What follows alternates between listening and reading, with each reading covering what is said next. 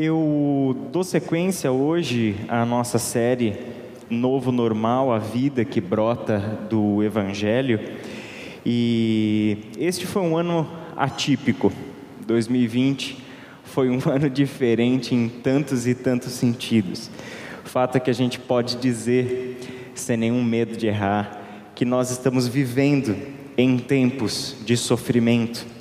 Nós estamos chegando já ao final do ano de 2020 foi um ano em que nós passamos por uma grande tempestade, talvez a maior tempestade que a nossa geração ou que a sua geração já enfrentou, e talvez o pior, né? Nós ainda não sabemos se essa tempestade já passou pelo seu pior, se essa tempestade já está terminando não sabemos, não temos como precisar quando e como essa tempestade passará.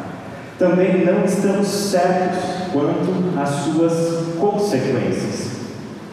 Ainda não sabemos dimensionar quais são ou quais serão as consequências de tudo que o ano de 2020 trouxe para nós. O fato é que quando nós olhamos para a nossa casa, e olhamos para as pessoas próximas de nós, nós percebemos e conseguimos contar, conseguimos colocar no papel que nós perdemos amigos e nós perdemos parentes. Nós sofremos com pessoas amadas que estiveram bem, bem próximas de perderem as suas vidas. Pessoas no nosso tempo experimentaram ansiedade, angústia, depressão, ira e desespero de maneira muito mais intensas do que já havíamos enfrentado. E muitas dessas pessoas ainda estão colhendo os frutos amargos dos transtornos da mente que estas circunstâncias trouxeram para nós. Nós vimos famílias passarem por muitas adversidades, de diversas ordens percebemos que essas famílias lutaram e lutaram insistentemente. Algumas venceram a batalha, outras estão encontrando o caminho da vitória, e outras foram derrotadas pelas intempéries do nosso tempo. Impotentes, todos nós assistimos o mundo que nós conhecíamos colapsar em polarizações político-partidárias, crises na economia, crises na saúde, vimos relacionamentos serem quebrados, justamente porque nos faltou sabedoria para lidarmos com as nossas posições e as diferentes posições dos nossos irmãos e irmãs. Nós estamos vendo a pobreza se alastrar e a injustiça avançar nesse mundo com muita força. Nós estamos vivendo no nosso mundo, este é o nosso tempo e estes são os nossos sofrimentos.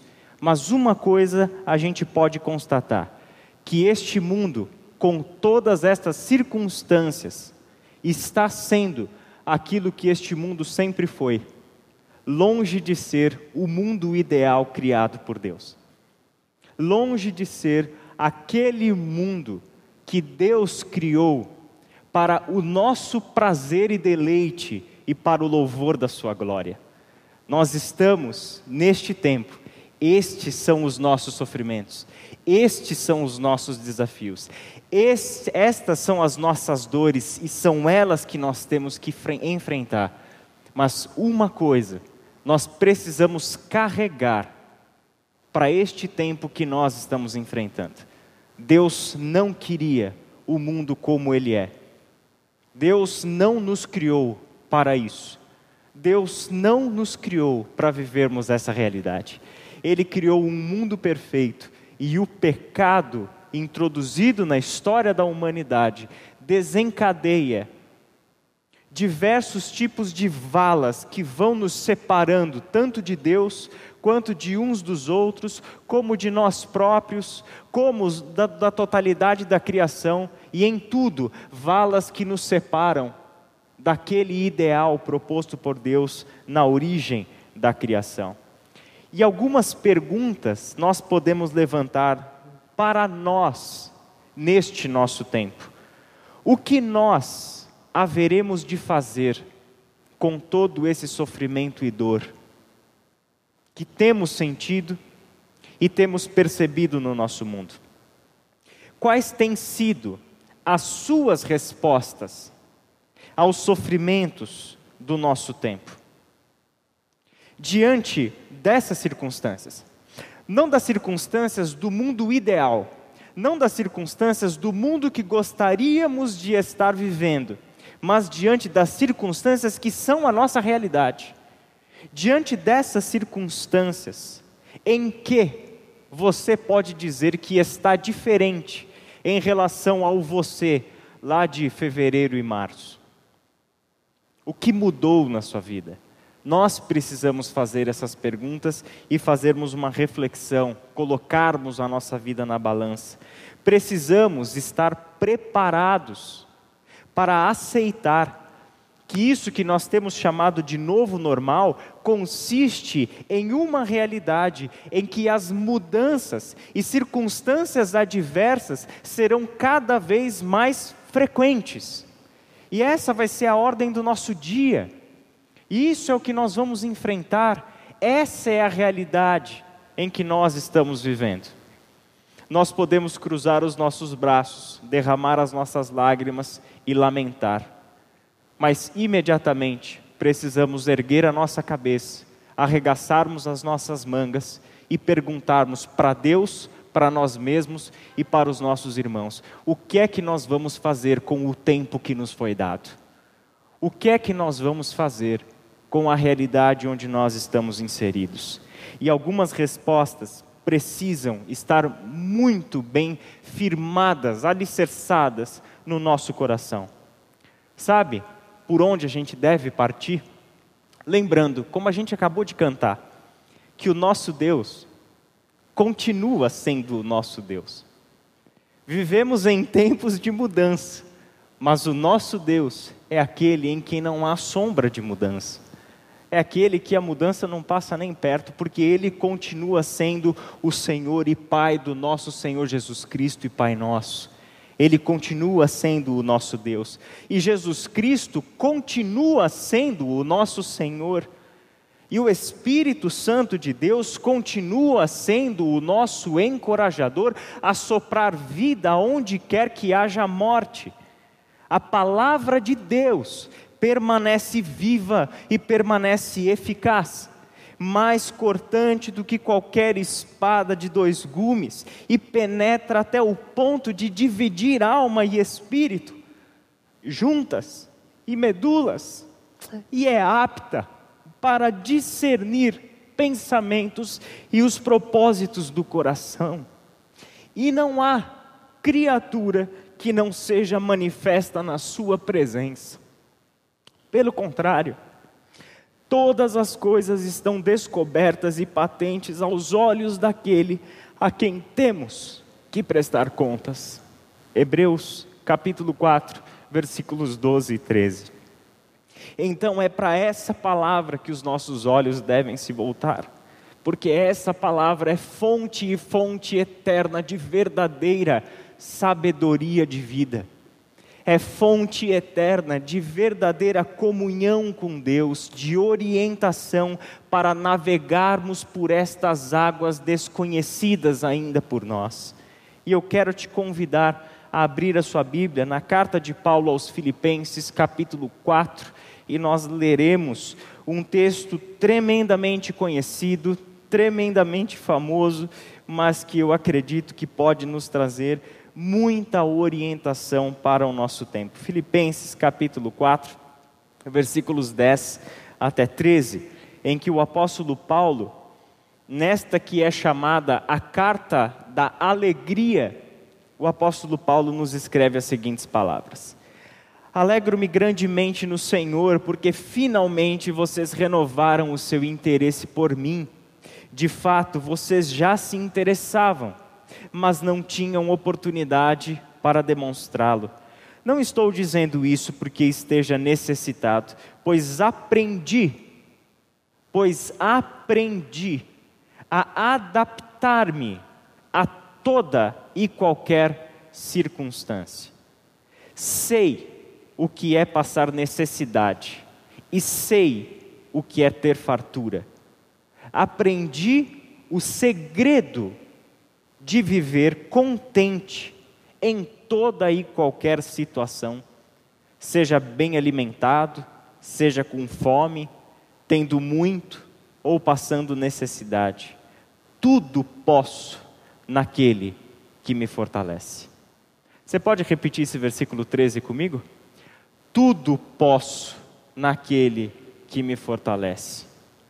Senhor nosso Deus e Pai, lemos a tua palavra e o nosso pedido em oração é que a tua palavra, Pai, traga a nós orientação, que a tua palavra ilumine os nossos passos, ilumine o nosso caminho, nos mostre, Senhor, por onde devemos andar.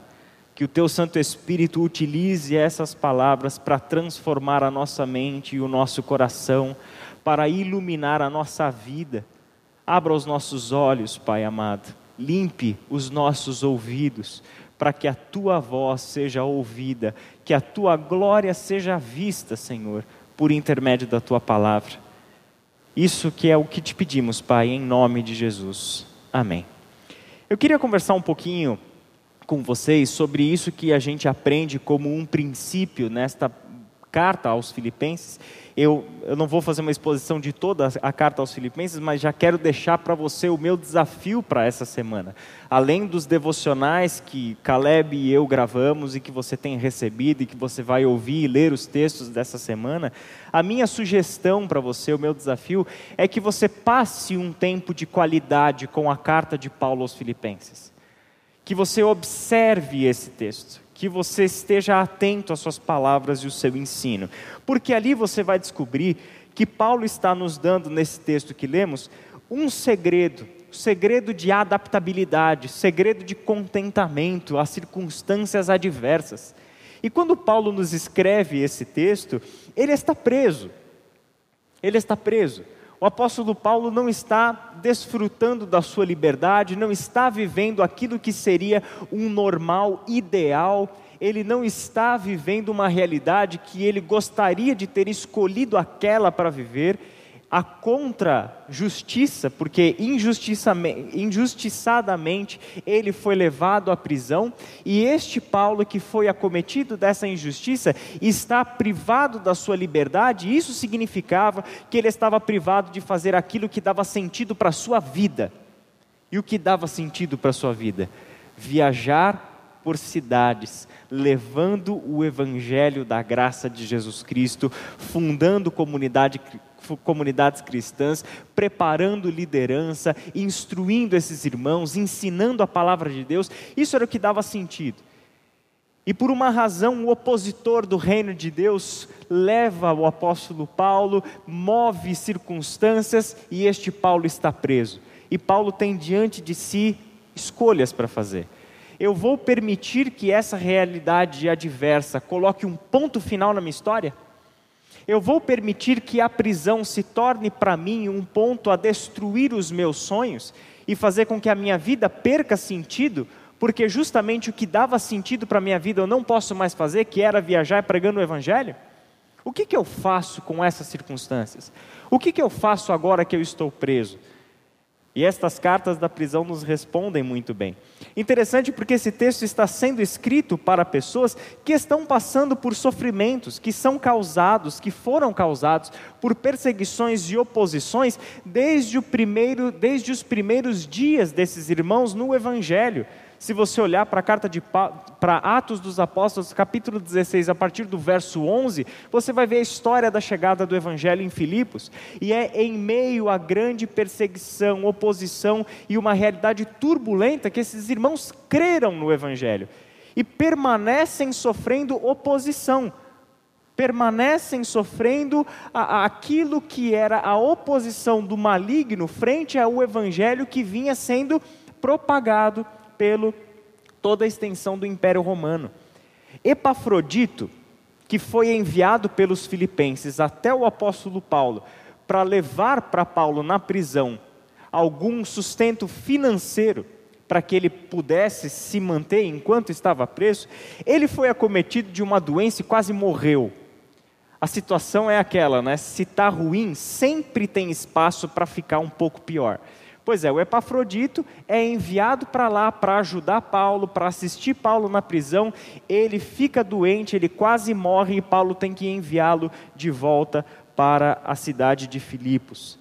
A verdade, meus irmãos, que quando a gente olha para esses textos, a gente chega a uma constatação necessária: ser cidadão do reino de Deus não é estar em um mar de rosas. Por alguma razão, o evangelho foi diluído e ser cristão virou sinônimo de ser uma pessoa próspera e que não sofre. Mas quando a gente olha para a Bíblia, a realidade é completamente diferente. Aquilo que a Bíblia nos ensina sobre o que é ser discípulo e discípula de Jesus, sobre o que é viver no reino de Deus, não é um mar de rosas. Filipenses 1, de 27 a 30, Paulo fala sobre isso. Nós recebemos o reino de Deus, e isso significa que nós agora vivemos em um mundo que é contrário ao reino de Deus. O que, que a gente espera? O que, que a gente espera? Henry Nouwen, escreveu um livro chamado Uma Espiritualidade do Viver. E nesse livro ele escreve o seguinte: O que conta na sua vida e na minha não são os sucessos, mas os frutos. Os frutos da nossa vida costumam nascer da dor e da nossa vulnerabilidade e perdas. Eles só chegam depois de o arado talhar nossa terra. Porque os sucessos pelos quais nós temos tentado medir a sua vida estão relacionados aos nossos projetos pessoais. Estão relacionados aos nossos desejos e ambições que nasceram no nosso egoísmo. Só que frutos têm a ver com uma vida alicerçada em Cristo. Fruto tem a ver com aquilo que o Espírito Santo de Deus que habita em nós produz a partir de nós e em nós. Por isso que a nossa vida deve ser contada não por sucessos, mas por frutos. Deus quer que sejamos pessoas frutíferas. A questão então não é quanto ainda posso fazer nos anos que me restam, mas sim como posso me preparar para a entrega total, de modo que a minha vida seja frutífera. Como eu posso me preparar para uma entrega total? Para que com a entrega total, Deus transforme a minha vida em uma vida frutífera. O apóstolo Paulo nos dá algumas orientações nesse sentido. Em primeiro lugar, a carta da alegria, como eu falei, não poderia ser diferente. Em Filipenses, Paulo nos ensina a prática da alegria e a prática da gratidão. Em todo o texto, nós percebemos as palavras de alegria e as palavras de gratidão saltarem aos nossos olhos de modo que a gente fica de queixo caído ao perceber que este texto que fala tanto de alegria e de gratidão esteja sendo escrito por um prisioneiro. Por um prisioneiro. O apóstolo Paulo mostrou isso logo no primeiro versículo que lemos. Alegro-me grandemente no Senhor, porque finalmente vocês renovaram o seu interesse por mim. De fato, vocês já se interessavam, mas não tinham oportunidade para demonstrá-lo. Paulo, com a igreja de Filipos, tinha um relacionamento muito intenso. A igreja de Filipos era uma verdadeira parceira do apóstolo Paulo no seu sustento missionário. E dessa distância de Filipos até Roma, essa distância que não era vencida facilmente, rapidamente naquele contexto, os filipenses demonstravam seu interesse por Paulo, estavam junto de Paulo em espírito, em oração, em cuidados, mas agora, no momento em que Paulo está escrevendo essa carta, é quando a demonstração deste interesse chegou até ele por meio dos donativos vindo da parte de, dos Filipos pelas mãos de Epafrodito. Essa é a demonstração do interesse interesse. Vocês estão aqui comigo na prisão ao me ajudarem a enfrentar essa realidade difícil. E Paulo mostra isso que como uma expressão de alegria. Ele percebe que pode ser um gesto pequeno, pode ser um gesto que às vezes passa despercebido por nós, quando os nossos olhos já estão completamente cegados de tanto sofrimento, de tanta dor, de tanta injustiça, de tanta pancada que levamos, parece que os olhos se fecham para perceber o cuidado de Deus nos mínimos detalhes e nas mínimas coisas. E aqui, aquilo que era uma oferta para se manter, o escravo, o preso, desculpa, o preso do Império Romano, ele, ele não recebe alimentação e roupas do império. Ele depende que familiares e amigos o alimente e o vista. Se ele não tem quem o alimente, se ele não tem quem o vista, ele morre de frio ou morre de fome. Os filipenses são essas pessoas que estão ali representando o próprio cuidado do Senhor por este homem, que dependia que alguém levasse alimento para ele, dinheiro para se sustentar no tempo em que ele estava na prisão. E meus irmãos, a gente não está falando de um mês de prisão, nós estamos falando de uma somatória de prisões que dá aproximadamente quatro anos. Quatro anos. Ele escreve para os Filipenses no capítulo 4, versículos 5 a 7: Não andem ansiosos por coisa alguma, mas em tudo, pela oração e súplicas e com ação de graças, e com gratidão, apresentem os seus pedidos a Deus.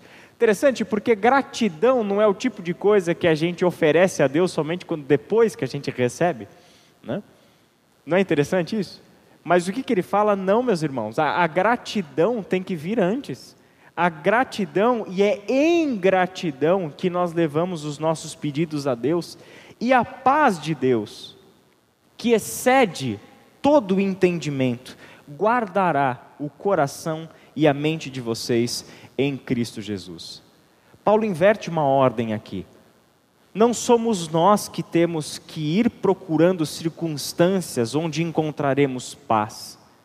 O que nos cabe é guardar de não andarmos ansiosos por coisa alguma, em tudo, em orações e súplicas e com ação de graças, apresentarmos nossos pedidos a Deus, e a paz vem de Deus para nós, não somos nós quem a produzimos, mas é a paz de Deus que excede este entendimento tanto a capacidade de entender quanto a capacidade de criar essa paz. E a paz de Deus, que excede todo o entendimento, é que guardará o nosso coração e a nossa mente em Cristo Jesus. O segundo conselho que Paulo nos dá é aprendermos em todas as circunstâncias. Aprendermos em todas as circunstâncias. Esse texto nos mostra a necessidade de um aprendizado para que sejamos pessoas experientes não é o aprendizado de quem acumulou informação, mas é o aprendizado de quem viveu aquilo que aprendeu. Não estou dizendo isso porque eu esteja necessitado, pois aprendi a adaptar-me a toda e qualquer circunstância. Sei o que é passar necessidade e sei o que é ter fartura. Eu aprendi, no texto original, esse segundo aprendi é eu tenho experiência quanto ao segredo de viver contente em toda e qualquer situação, seja bem alimentado, seja com fome, tendo muito ou passando necessidade. É nesse sentido que tudo posso naquele que me fortalece. É neste sentido, sabendo que eu posso enfrentar escassez, fome, nudez, privação da minha liberdade, eu posso enfrentar tudo isso porque eu faço isso na força do Senhor. Ele é a fonte de força. Faço isso no poder dele. E é dessa forma que Paulo nos escreve daquilo que vive. Eu aprendi, por isso sei e agora tenho experiência do que significa estar bem alimentado ou com fome, necessidade ou fartura não são as circunstâncias que determinam a maneira como eu vou lidar com alegria e com tristeza. Não são as circunstâncias que determinam de que maneira eu vou desfrutar da minha alegria em Deus, da minha alegria de viver. Não são as circunstâncias. mas é aprendermos a nos alegrarmos no Senhor. Esses irmãos recebem essa palavra de Paulo, exerçam a sua cidadania de maneira digna do Evangelho de Cristo. Pois a vocês foi dado o privilégio de não apenas crer em Cristo, e esse é o privilégio que eu e você concordamos com ele, certo? Deus nos deu o privilégio de crer em Cristo. Amém por isso? Amém por isso? Não, eu preciso de um amém mais forte para dar certo o que eu vou fazer aqui. Amém por isso? Legal. Deus nos deu o privilégio de crermos, recebemos isso, beleza. Só que tem um outro privilégio, mas também de sofrer por Ele. Dá para dizer amém por esse também? É. O privilégio de crer em Cristo traz consigo o privilégio de sofrer por Ele. De sofrer por Ele. Já que estão passando pelo mesmo combate que me viram enfrentar e agora ouvem que ainda enfrento. A pergunta que a gente faz diante desse texto é a seguinte: Eu tenho sofrido por causa de Cristo? Quais são as fontes do nosso sofrimento? Quais são as fontes do seu sofrimento? A gente vai perceber que existem de duas ordens. Primeiro, existem sofrimentos que são inevitáveis. Sofrimentos como uma catástrofe natural. Sofrimento como ver os nossos parentes e amigos irem embora sofrimento como doenças a que somos acometidos e que não temos controle sobre elas. Sofrimentos que têm a ver com ver as pessoas próximas de nós sofrerem nas suas lutas pessoais, já que cada um de nós traz os seus próprios sofrimentos, e a gente impotente não poder fazer nada para ajudar essa pessoa e sofrermos a angústia por causa da dor do nosso irmão. O nome disso é compaixão, e isso tem a ver com ser cristão compadecer-se da dor do nosso próximo. Existem sofrimentos que são inevitáveis. Para esses sofrimentos, e o que, que a gente faz, como que a gente lida com eles? A gente não tem outra solução. Não temos como negar estes sofrimentos. Só nos cabe aceitar esses sofrimentos e buscar a orientação na palavra do Senhor, no Espírito Santo de Deus que nos fortalece para enfrentarmos essas situações. Só que a gente também descobre que existem outros sofrimentos que são evitáveis. São sofrimentos provenientes dos nossos pecados. São sofrimentos provenientes da insensatez na tomada de decisões. São sofrimentos que têm a ver com quebra de relações entre pessoas, por causa de diferença de opinião ou de tantas outras coisas, uma traição, uma ofensa ou qualquer coisa do tipo. São sofrimentos evitáveis, aqueles que a gente coloca na conta de ignorar o conselho da palavra de Deus e tomar uma decisão transgredindo a vontade revelada de Deus. São sofrimentos provenientes do nosso desconhecimento da palavra de Deus, para o qual nós não temos desculpa. E o que a gente faz com esses sofrimentos evitáveis? A gente aprende com eles. A gente aprende com eles a gente ouve o Senhor nos chamando para o arrependimento e para a mudança de caminho, para que hoje eu não erre de novo onde eu errei ontem. E assim a vida segue, e assim seguimos olhando para frente. É justamente por isso que nós precisamos aprender com Paulo este segredo da sua adaptabilidade. De que maneira Paulo enfrenta os sofrimentos? A palavra segredo parece que ele está escondendo para nós. Não, ele não está escondendo, ele está querendo que a gente perceba claramente qual é o segredo. Ele está dando para nós qual é o segredo. Ele está confiando a nós na sua mensagem, nas entrelinhas dele, mas principalmente no seu exemplo de vida. Ele está dando para nós este segredo da adaptabilidade. Esse é o nosso último ponto e eu gostaria de trazer alguns princípios que a gente encontra com Paulo sobre o seu segredo em toda a sua carta. Em primeiro lugar, o foco é no progresso do Evangelho.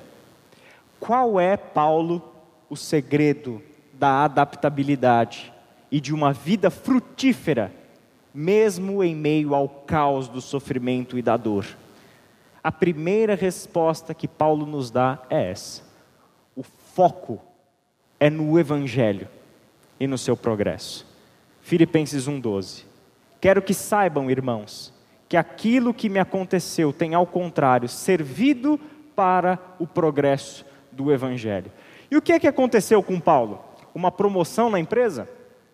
O que é que aconteceu com Paulo? Ganhou um título de honra? Recebeu um aumento? Recebeu uma oferta bilionária? Foi posto em liberdade? Não. Aquilo que me aconteceu é a privação da minha liberdade de modo injusto. Aquilo que me aconteceu é eu ser jogado numa prisão, ser açoitado, ser aviltado nos meus direitos como cidadão romano. Foi isso que me aconteceu. O que me aconteceu foi ser traído pelos meus irmãos judeus, lá em Jerusalém. O que me aconteceu foram falsas acusações, atrás de falsas acusações, que me levaram para essa situação. Foi isso que me aconteceu. Paulo tinha todos os motivos para estar triste, revoltado, irado, angustiado, deprimido. Mas o que Paulo faz? Ele se alegra no Senhor. E por que ele pode se alegrar no Senhor e mostrar para esses irmãos o roteiro da alegria no Senhor? Porque o foco dele não está na vida dele, porque o foco dele não está na situação que ele gostaria de estar vivendo porque o foco dele não está no seu projeto pessoal, no mundo do seu reino, mas o foco dele está no progresso do Evangelho. E aí ele muda uma chave na cabeça dele, veste um outro óculos para enxergar a realidade.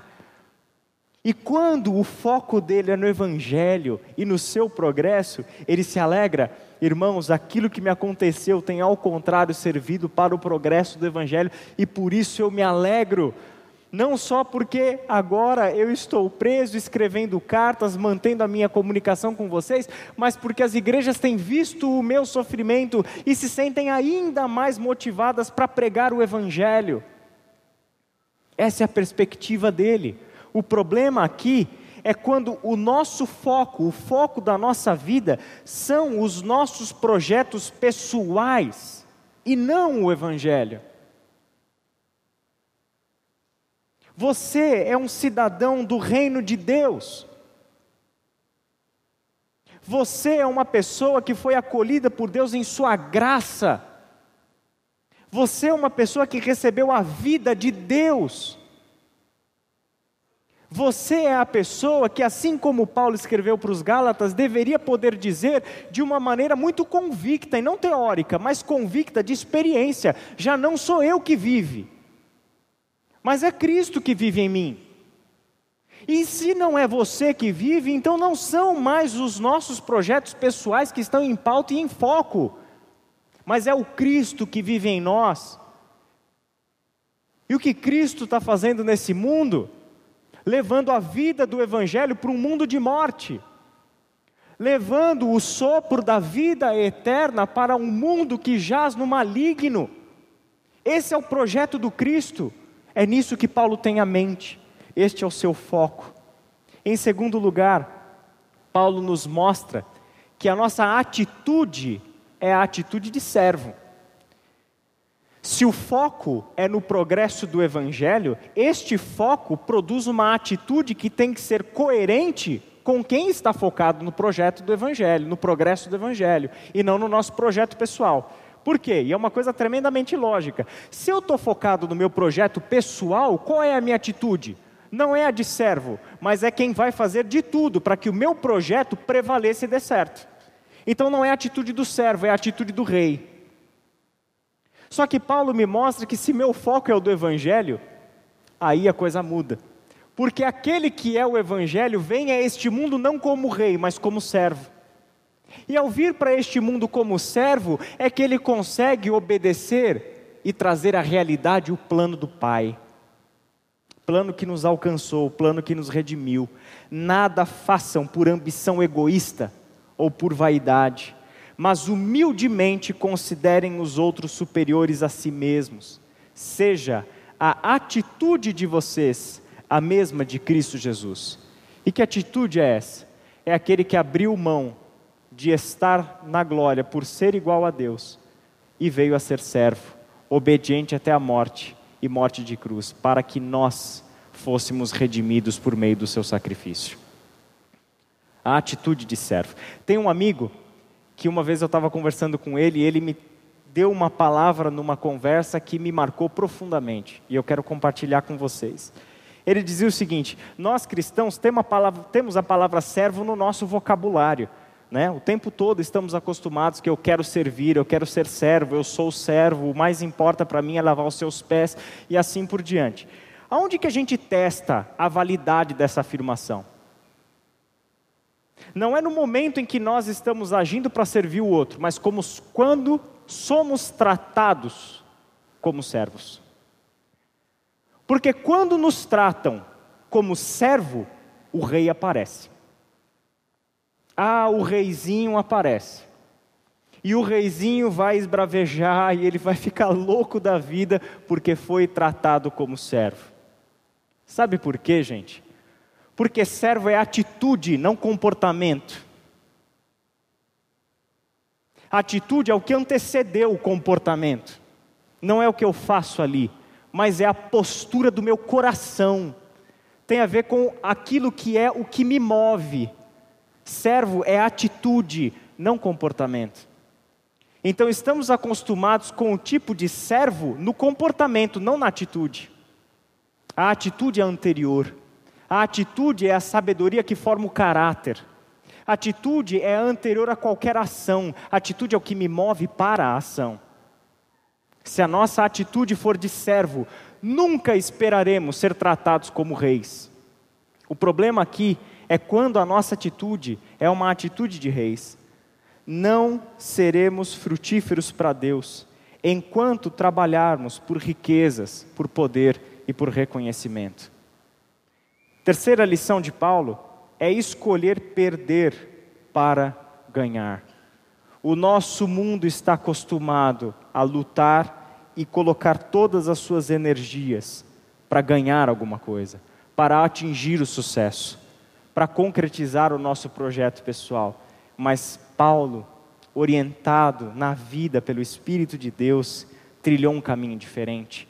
Mais do que isso, considero tudo como perda, comparado com a suprema grandeza do conhecimento de Cristo Jesus, meu Senhor, por quem perdi todas as coisas. Eu as considero como esterco para poder ganhar Cristo e ser encontrado nele. É no momento que nós perdemos todas as coisas, no momento em que o chão sob os nossos pés é abalado. Eu gosto muito da palavra finalzinho do capítulo 12 da carta aos Hebreus, onde lá diz que Deus estaria abalando a terra novamente. E este abalo acontece para que permaneça somente o que é inabalável. Porque aquilo que foi abalado e caiu é porque não precisava. Aquilo que foi abalado e caiu era desnecessário. Ele está abalando as coisas, e esse é um modus operandi de Deus na história e na nossa vida. Ele está abalando para que permaneça somente o que é inabalável, e nós recebemos um reino inabalável. Ao longo da nossa trajetória como cristãos, nós vamos ter que ser treinados na arte de perder. Na arte de perder. Isso é antinatural. Nós fomos educados para ganhar, mas com Cristo temos que ser educados para perder. Para que ao perder todas as coisas, a gente possa dizer o que Paulo está dizendo aqui. Perdi todas as coisas, considero tudo como esterco, comparado com a suprema grandeza do conhecimento de Jesus Cristo. Foi por ele que eu perdi todas as coisas. Em quarto lugar, a esperança nossa é na glória futura. O problema aqui é quando nós queremos ajustar o reino de Deus ao nosso reino pessoal. Queremos fazer com que o reino deste mundo e os nossos projetos pessoais sejam sinônimos e se adequem aos projetos de Deus para a nossa vida. Ou seja, eu quero ser um cidadão do reino de Deus, continuando a viver nos, nos valores do reino deste mundo. Mas Paulo nos alerta para um caminho diferente. A nossa cidadania, porém, está nos céus de onde esperamos ansiosamente o Salvador, o Senhor Jesus Cristo. pelo poder que o capacita a colocar todas as coisas debaixo do seu domínio. Ele transformará os nossos corpos humilhados, tornando-os semelhantes ao seu corpo glorioso. Que coisa linda, meus irmãos, termos uma vida hoje orientado pela nossa esperança futura. Que coisa linda lembrarmos que o que nos aguarda no futuro é que todas essas dores inevitáveis, ou até mesmo as evitáveis e que somos e que sofremos igualmente por elas, que todas as lágrimas que nós derramamos, que todas as nossas fontes de angústia, um dia não existirão mais. E quando nós olhamos para o Apocalipse, o que a gente descobre é que a cidade criada por Deus, ela está vindo ao nosso encontro, e João vê essa cidade descendo dos céus. E ele descreve algumas coisas dessa cidade e diz que nessa cidade já não haverá mais a morte. E todas as coisas e sofrimentos decorrem por causa da morte. A morte é o que nos escraviza, como a carta aos Hebreus também nos traz esse princípio. A morte é o que nos escraviza no medo da morte, enquanto nós ainda estamos em vida, o problema da morte para nós não é o dia em que ela chega, mas é o quanto ela nos ataca e fere hoje, ainda em vida. E esta morte, que é fonte de dores, não existe mais. Consequentemente, no dos nossos olhos, toda lágrima será enxugada, não haverá mais dor, não haverá mais sofrimento, não haverá mais polarizações, porque o Rei se manifestou. Porque aquele que reina e reina com justiça se manifestou. Se a gente olhar para isso, se a gente colocar os nossos olhos na glória futura, a gente vai perceber quanta falta de sabedoria existe nas nossas ações. Quanta falta de sabedoria existe em defender o rei A ou o rei B quando o nosso rei é Cristo. Quanta falta de sabedoria existe em defender uma ideologia ou outra, quando a nossa cidadania é dos céus, é o Cristo, é o Senhor. Quanta lágrima derramada, quanta dor e quanto sofrimento, ressignificados, quando nós olhamos para o que nos aguarda no futuro.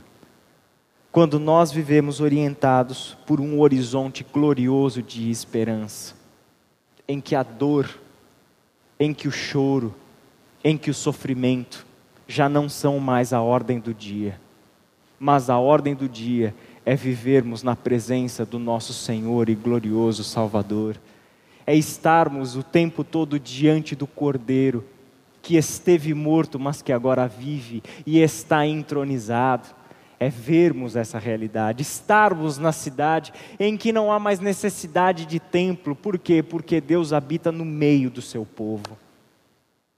Essa é a esperança que o apóstolo tem e quer injetar das nossas veias. E em último lugar, a nossa alegria é no Senhor. A alegria é no Senhor.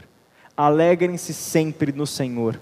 Novamente direi: alegrem-se é com base em tudo isso que Paulo pode nos dar a alegria como mandamento, como imperativo. Preste atenção no que isso significa. Não é a alegria que brota porque as circunstâncias são favoráveis. Não é a alegria que pode surgir por me, porque o meu coração encontrou no tempo, encontrou no ao redor coisas que me fazem alegre. Não. É a alegria constante e tomada como mandamento, porque é uma alegria no Senhor. E aqui o problema é quando o que alegra o nosso coração não é o que alegra o coração de Deus. O problema é que quando nós estamos esperando que as circunstâncias mudem para que eu encontre alegria. Eu estou buscando em alegria em algo que não é o Senhor. Eu não estou querendo diminuir o seu sofrimento. Até mesmo porque eu não sei o porquê você sofre hoje. Eu não estou querendo dizer que o seu sofrimento é sem sentido. Eu sei que dói, eu sei que fere, e cada um de nós experimenta suas fontes de sofrimento e lida de formas diferentes. Não quero diminuir o seu sofrimento, a palavra de Deus nunca fez isso. A palavra de Deus é tremendamente atenta ao sofrimento do seu povo, e o Cristo chora e lamenta pelo sofrimento do seu povo. Não é relativizar o seu sofrimento, é apenas tentarmos abrir os nossos olhos para que sofrimento é a realidade que nós estamos vivendo. Cabe a nós decidirmos se vamos, se vamos deixar que o sofrimento faça morada no nosso coração ou não. Cabe a nós decidir nos alegrarmos no Senhor em meio ao sofrimento e à dor. Não quando as circunstâncias mudaram, mas enquanto nós estamos atravessando o vale. É lembrarmos que, como o Salmo 23 já nos alerta, andar com Deus é ser conduzido pelos pastos verdejantes e pelas águas tranquilas. E ver o pasto verdejante e sentir soprar no nosso rosto a brisa das águas tranquilas. Andar com Deus é passar na calmaria. Mas andar com Deus também é ter que enfrentar o vale da sombra da morte. Ele não nos isenta do vale da sombra da morte. Ele nunca nos isentou de atravessarmos o vale da sombra da morte. Mas nisso, ele fez uma promessa: a minha vara e o meu cajado estarão com você.